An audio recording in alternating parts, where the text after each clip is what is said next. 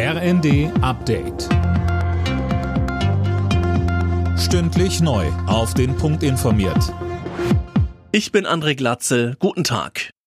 Zwei Wochen nach seinem Tod ist der prominente Kreml-Kritiker Alexei Nawalny beerdigt worden.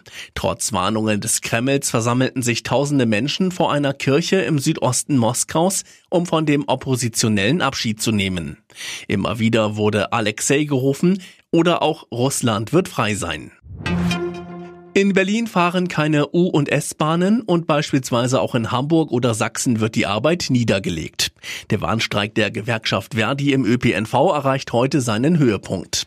Zuletzt hatte es immer wieder Streiks gegeben, etwa auch bei der Lufthansa. Anzeichen für einen Generalstreik sieht Streikforscher Klaus Dörre nicht. Aber das könnte sich dann ändern, wenn wir diesen Reformstau weiterführen, den wir gegenwärtig erleben, wenn es an grundlegenden Innovationen fehlt, wenn die Schuldenbremse einfach weitergeführt wird in einer Situation, wo es dringend Zukunftsinvestitionen braucht und wenn Umverteilung von reich zu arm tatsächlich ausbleibt und sich die Lebensbedingungen weiter verschlechtern.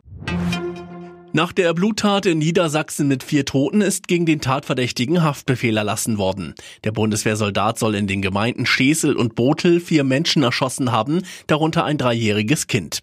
Die genauen Hintergründe sind bislang unklar, das Motiv könnte im familiären Bereich liegen. Gesundheit, Arbeit und Verkehr. Mit dem März ändert sich wieder einiges in Deutschland. Colin Mock fasst zusammen. So startet etwa das zentrale Register für Organspenden. Da kann man dann die Spendebereitschaft hinterlegen.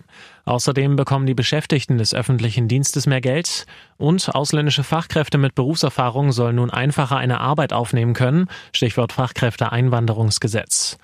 Weitere Großbaustellen stehen bei der Bahn an, etwa auf der Schnellfahrstrecke zwischen Kassel und Göttingen. Und Ende des Monats beginnt dann wieder die Sommerzeit. Alle Nachrichten auf rnd.de